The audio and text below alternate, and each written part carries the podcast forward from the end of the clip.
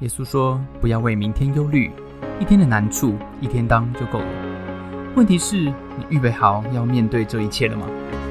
欢迎和守愚一起得着能力，一起升起美好的小太阳，一起早安。Oh my God！来到我们 BBC News 的时间，今天呢，我们要看一则什么样的新闻？今天呢，讲到一则食物新闻。OK，然后是什么呢？啊？这个是世界上最有名的一个口味，叫做夏威夷披萨。OK，它就是凤梨加上火腿的口味啊。不过其实呢，好，这个它剖析一下，其实夏威夷披萨跟夏威夷是没有关系的，跟意大利也是没有关系的。OK，发明这个口味的人是哪里呢？是一个移民到加拿大的一个希腊人。OK，他叫做 Sam Panopoulos。OK，不好念啊。他跟他的兄弟呢，在加拿大的安大略省哦开了一个餐厅。这个口味哈，其实在美国、英国、澳洲几乎所有的披萨的菜单上面没有这个夏威夷，它就是少了一位啊。但是世界的另外一端啊，在意大利啊，夏威夷的口味呢是被多数人厌恶的一个口味啊。好，他们觉得这个不是披萨，这不是披萨哈。这种但这种甜甜咸咸的这种口味哈，其实在这个呃。啊，是这个呃，专家里面哈，他说这种是创造了一种叫做叫做 flavor layering，叫做味觉分层的一种这个这个状态。它这种会让你的脑部哈得到一个信号，得到一个信号。好，有人不喜欢，就是有人不喜欢这个夏威夷。科学家哈也发现，就是会得到一个正向的信号。科学家发现哈，人对苦味还有甜味的敏感度，其实跟你的基因是有关系的。一个人所以搞不好一个人喜不喜欢夏威夷披萨，跟你的基因有关哈。不过也很少有食物。跟夏威夷披萨一样，哈，是这么具有什么分裂性跟这个争议性的？怎么说？二零一七年的时候，冰岛的总统告诉一群学校的孩子，啊，他演讲的时候说，他基本上是非常反对披萨上面有凤梨的啊。如果可以的话，他会全面的来禁止他的国家啊，这个这个有披萨上面有凤梨啊。结果，然后他顺这个，他甚至呢还在 FB 上面哈，这个他后来就发生这件事情以后，这个。这个呃呃，加拿大的总理啊，加拿大就在推特上面就说：“我全力支持我们家啊这个西南方的发明啊，因为这个披萨夏威夷口味是加拿大发明的哈。”后来呢，这个冰岛的总统还在粉这个 F B 上面哦澄清，他其实没有反对不凤梨本人，好吧，他只是反对放在披萨上面。然后他过了一年以后哈，二零一八年的时候，他也对外承认说，他那时候讲这句话哈，稍微的啊可能过分了一点。这个就是。这个就是一个哈，这个呃，夏威夷披萨造成了国际纷争。OK，好，今天我们的提问在这边了哈，啊，希望大家不要吃夏威夷的时候造成国际纷争啊。请问一下，夏威夷的披萨这种用肉类配水果的组合，并不是全世界唯一一个。法国用鸭肉配甜菊酱，美国用火鸡配蔓越莓。请问意大利用羊肉配什么？如果你认为是樱桃，你选 L；如果你认为是石榴，你选 R。OK，请作答。到底是配什么呢？啊，意大利是用羊肉配什么啊？羊肉配什么？哈，这个火鸡配蔓越莓就是感恩节嘛。啊，感恩节的时候，美国就用火鸡配蔓越莓，蔓越莓酱啊，其实非常好吃。啊，这个鸭肉配甜菊酱我就没吃过哈，法式料理。好，我们先猜意大利的料理哈，用羊肉配什么？是配樱桃还是配石榴？OK，樱桃选 L，石榴选 R。三、二、一，啊，下好离手，接到。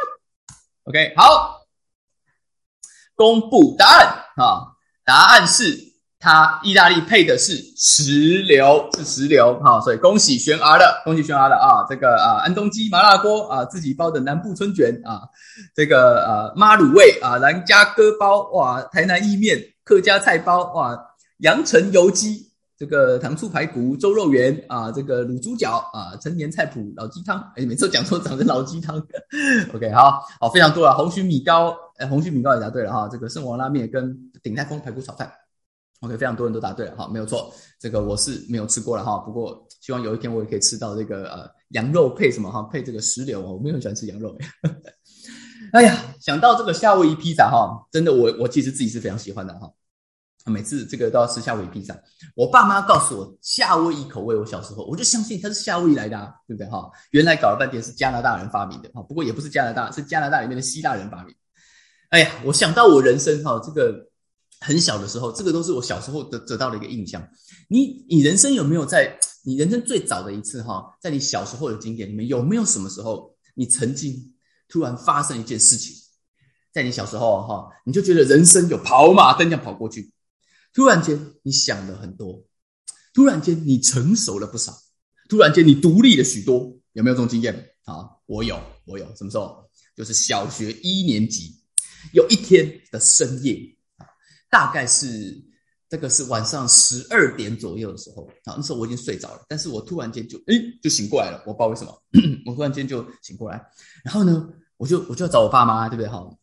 找不到，我突然间发现我家没有人，就是我弟弟在睡觉，但但没有人，我找了好多房间都找不到我爸妈，哎，我好紧张哦，哦，我我想说完了完了，我自己记得的时候，我人生就站在落地窗的前面。我就看着黑暗的街道，还有那些路灯，我心里就想：我该怎么生存下去呢？我在小学一年级，我弟弟才幼稚园大班，我明天要怎么照顾我幼稚园弟弟呢？我明天早餐要吃什么？我突然落地前落地窗前面就开始想这个问题。好，我小小的心灵在那一刻就开始成熟了起来，就开始成熟起来。不过很快的哈，到在在我心灵大概啊三四分熟，大概就是 medium rare 的那个时候，我爸妈就回来了。我突然间看到那个啊，那个那个门就开了，我我喜极而泣啊！他们花容失色，哎，你怎么醒啊？哈，哎，我说爸，我说爸，你你这个我都在想明天要去找什么工作了，你跑去哪里了？他就跟我说，他说我跟你妈去看午夜场电影啊，看什么电影？看那个《与狼共舞》啊。我心里想，这是一个什么样的怪电影哈？这个什么是为了一只狼啊，一直放我几雷狼啊，抵住，waiting for you，是不是啊？这搞什么啊？哎，不过我看他，我看他们哈，马上就这样就说，哎，我有买宵夜给你吃。哎，我看他们手上就拿了一包卤味，啊，看在卤味的份上，我就原谅他们了，原谅他们。毕竟那个时候我小小的心里已经过熟了，已经过熟，没有办法承受这种成熟度啊，所以我就赶快把这个宵夜他自己吃光。如今。如今我年过四十，当上爸妈，我就终于明白一件事情，就是在小孩睡着的时候，你可以看一部电影，不管是与狼共舞，什么都可以啊，啊，这个与外星人共舞都可以啊。那一刻，那一刻，就是当我身为爸妈，我看到我自己在看电影那一刻，我就明白了，一道一道闪电突然划破了几十年的黑夜，我就看穿了一个秘密，一个邓布利多的秘密，什么秘密？就是那一包宵夜，应该不是买给我吃的啊？为什么？因为在我跟外星人共舞的那一刻，我怎么会想到去买一包宵夜回家给那个应该已经睡翻天的小人吃呢？怎么可能呢？那包宵夜是怎么样？那包宵夜是吃剩的。好，这是我。不过我没有求证哈，我是我最近，这我昨天这个晚上时候突然灵机，这个一道闪电划过，我要回去问我家邓布利多，问那个陈布利多啊，到底是不是当年那包宵夜啊，根本就不是买给我吃的。不过你人生哈有没有真的曾经像这样子被困在那个落地窗前面有一天你突然间惊醒，发现这个世界好像变了天，突然间好像天塌了下来，好像你得自己扛一些的事情。突然间，你发现有时候你也不是自己扛啊，你还得怎么样？你还得扛别人，还得扛别人，还得扛你弟，是不是啊？当然，有时候也不到那么的壮烈了，不到那么壮烈啊。常常哈，不晓得今天你是不是这样子？上班的时候，当你站在镜子的前面；下班的时候，当你坐在餐桌的前面，天倒是没有塌，但是天也怎么样？但是天也没有开，天也没有开。某个程度，你会觉得啊，望着那远方的路灯。我就是失去了一些的方向，我就是失去了一些意义，我好像失去了某种热情。你被困在的是一个低潮的里面，你被困在的是一个迷途的里面。有时候你会问自己，为什么我要做这份工作呢？或者是转头你会问自己，为什么我要继续这段的关系呢？不过啊，当然你也有一包怎么样？你有一包听起来非常合理的卤味的一个理由，对不对？啊，这就是让你怎么样，让你今朝有酒今朝醉，继续活下去的原因。不过啊，如果有人问你，真的问你心里面的话，说为什么你在这里，你会不会也这样回他呢？你会不会也说啊，我定居在这里，就是因为我找不到出路啊，就是因为我找不到出路嘛？怎么办呢？怎么办呢？人生如果在这种困境、落地窗前的困境里面，该怎么办？使徒约翰在他描述耶稣的一生啊，他年纪很老啊。应该是九十几岁吧，哈，不晓得那时候写下来的时候，可能已经非常老了。他写下这封啊，在这个耶稣传记的时候，他描绘到一个故事，当他回想，他想到一个故事。这个故事是一个女人，这个女人呢，她说：“耶稣啊，她在她坐下来，她有一天她往这个啊，要往这个她的家乡去的时候，她她走在半路的时候，走过一个城，一个城，然后他坐在一个井边，在中午的时候，他遇到了一个女人，这个女人来打水。”耶稣对他说：“他就坐在这个女人旁边，然后对这个女人说，请你给我水喝。这个撒玛利亚是这个这个这个地区哈，这个地区呃呃，上次我们讲耶稣以色列当年是呃一个长长像台湾一样，南部、中部跟北部，南部叫做犹大，中部叫做撒玛利亚，北部叫做加利利。耶稣的家乡啊，这个在加利利那边，他要回那边去啊，他要回那边去，呃，就是这个呃呃，从耶路撒冷下面南部哈，高雄要回台北了哈，中经过台中的时候，大概是这个概念，经过他。结果，这这个有这个撒玛利亚中间中部人啊，跟他讲说，原来这一代的人跟犹太人是没有啊，这个种族是不合的，不合的，他们并没有来往。但耶稣却问了他这个问题，说：“哎，你可不可以给我水喝？”？”他就开启了跟这一个女人的一个对话。这个女人呢，耶耶稣就后来就告诉这个女人，其实你有一些你不晓得的过去，我都知道啊。她其实是一个啊，呃呃。男女关系非常比较混乱的一个人，好，她有很多个老公，可那个老公也不是她的老公。换句话说，她有婚外，或者是根本就是别人的小三，不晓得啊。他跟这个女人的对话，这个女人很想要找到生命的答案。耶稣就这样子对她说：“耶稣对她说，那个女人跟他讲说，我们两个其实是不同种族，就是不同这个啊信仰背景，我们不合，我们不合。”耶稣却对他说什么？耶稣对他说：“他说，妇人。”他说：“你要信我，believe me，相信我。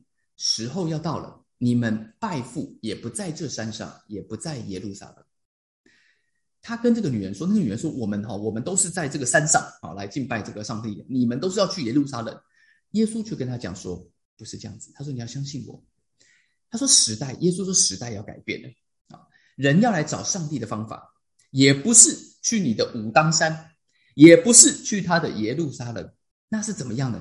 耶稣说：“时代要改变了，时代要改变了，怎么改呢？”耶稣说：“他说啊，时候将到了啊，就是那个时候要来了。现在就是那个时候，那些真正要来到上帝面前，要拜天父，要敬拜天父人，要怎么拜他？要用心灵和诚实来拜他，要 in spirit and in truth，要用心灵跟诚实来拜他。心灵跟诚实这四个字，哈，就是心灵诚实两个词。”是一个基督教的术语。如果你并不是基督徒，我稍微解释一下，你可能有听没有懂哈。翻成白话文的意思是什么？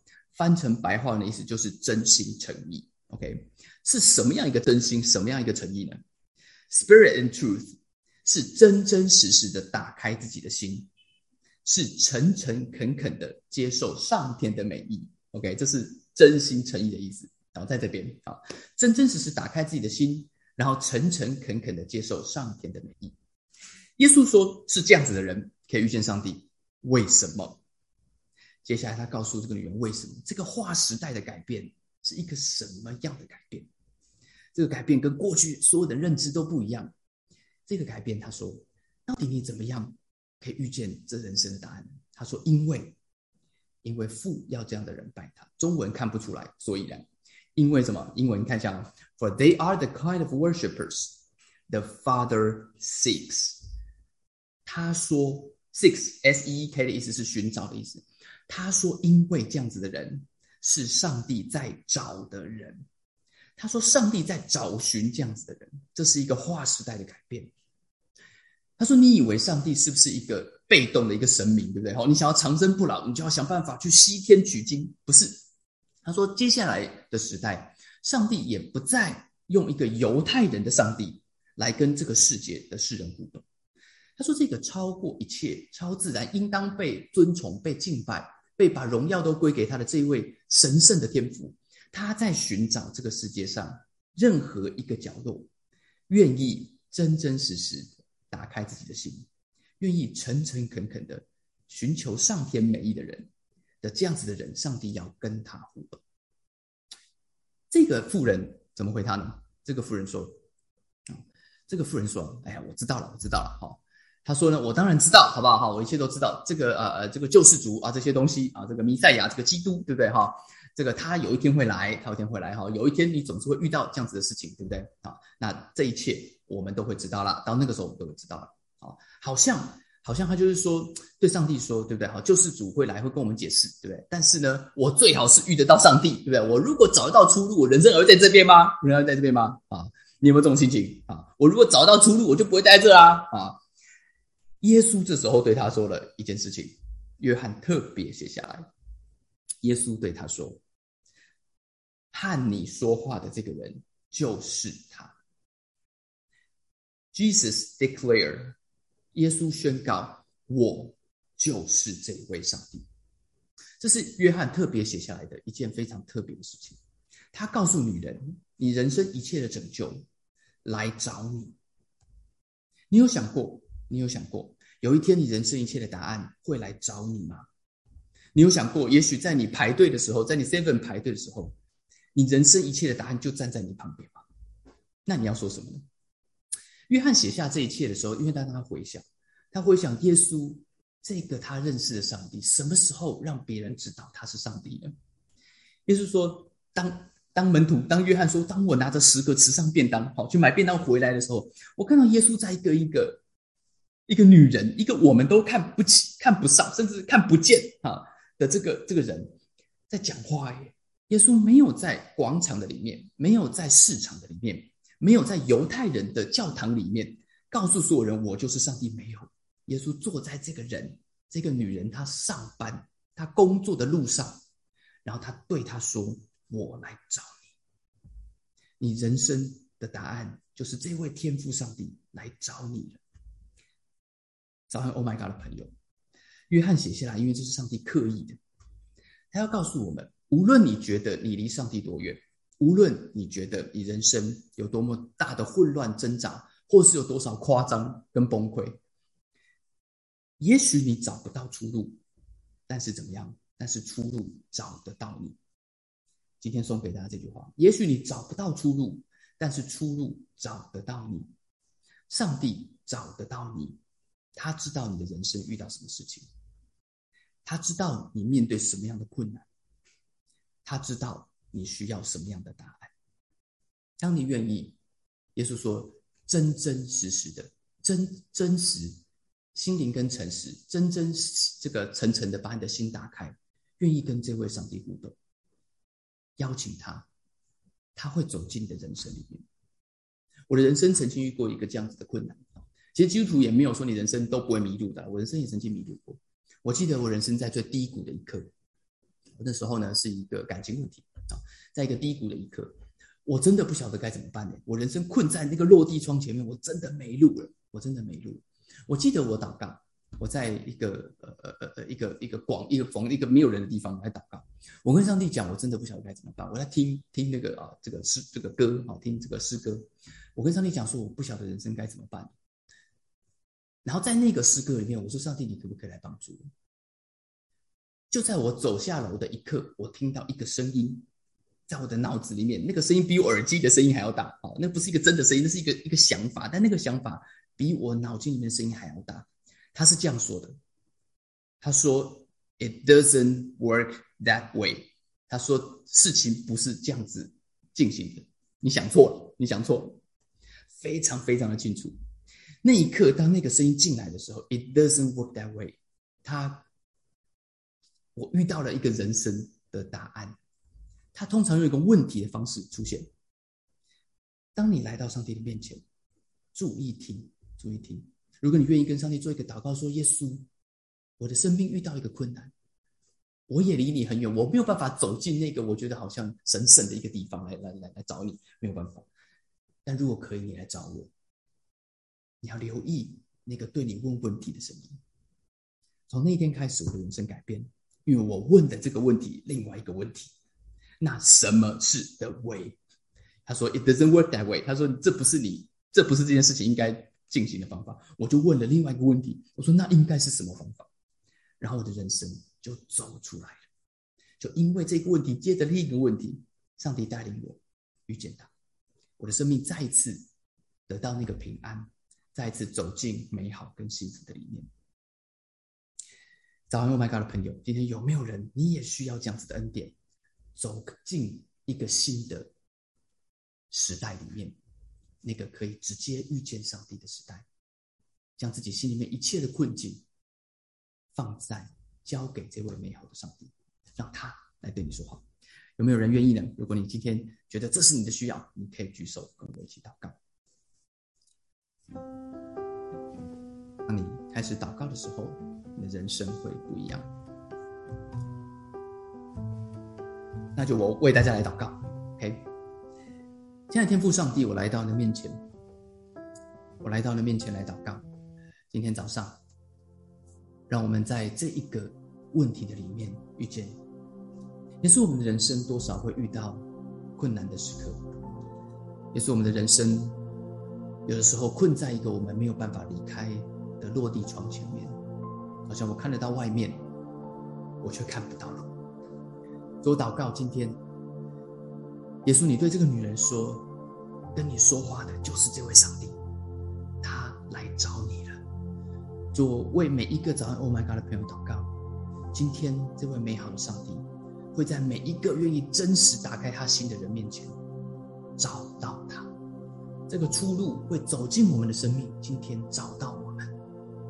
奉耶稣的名，我祷告那个对我说话的声音，今天也会对每一个打开他心的朋友说话。谢谢耶稣，这是你够用的恩典，我们相信你美好的带领。如果你愿意的话，你可以跟我再做一个啊保护的祷告。我们基督徒每一天早上都用一个保护的祷告，把我们自己保护起来。我念一句，你们可以跟我一起念一句：我束上真理的腰带，耶稣是我的真理。我戴上公义的护心镜，耶稣是我的公义；我穿上平安的福音鞋，耶稣是我的福音；我拿起信心的盾牌，耶稣是信实的那一位；我戴上救恩的头盔，耶稣是我的救主；我举起圣灵的宝剑，耶稣是上帝的话；我借着祷告穿上全副军装。耶稣是内住在我里面的带道者，我在主耶稣基督里站立的稳，奉耶稣的名祷告，阿门，阿门。谢谢大家参加今天的早安，Oh my God！愿上帝祝福我们，今天都能够听见他的声音，走进他给我们的出路里面。我们明天再见，拜拜。谢谢大家参加今天的早安，Oh my God！愿上帝祝福你。今天在职场、在家庭之中，得着智慧，遇见美好，用你的小太阳照亮身边的人。我们下次再见。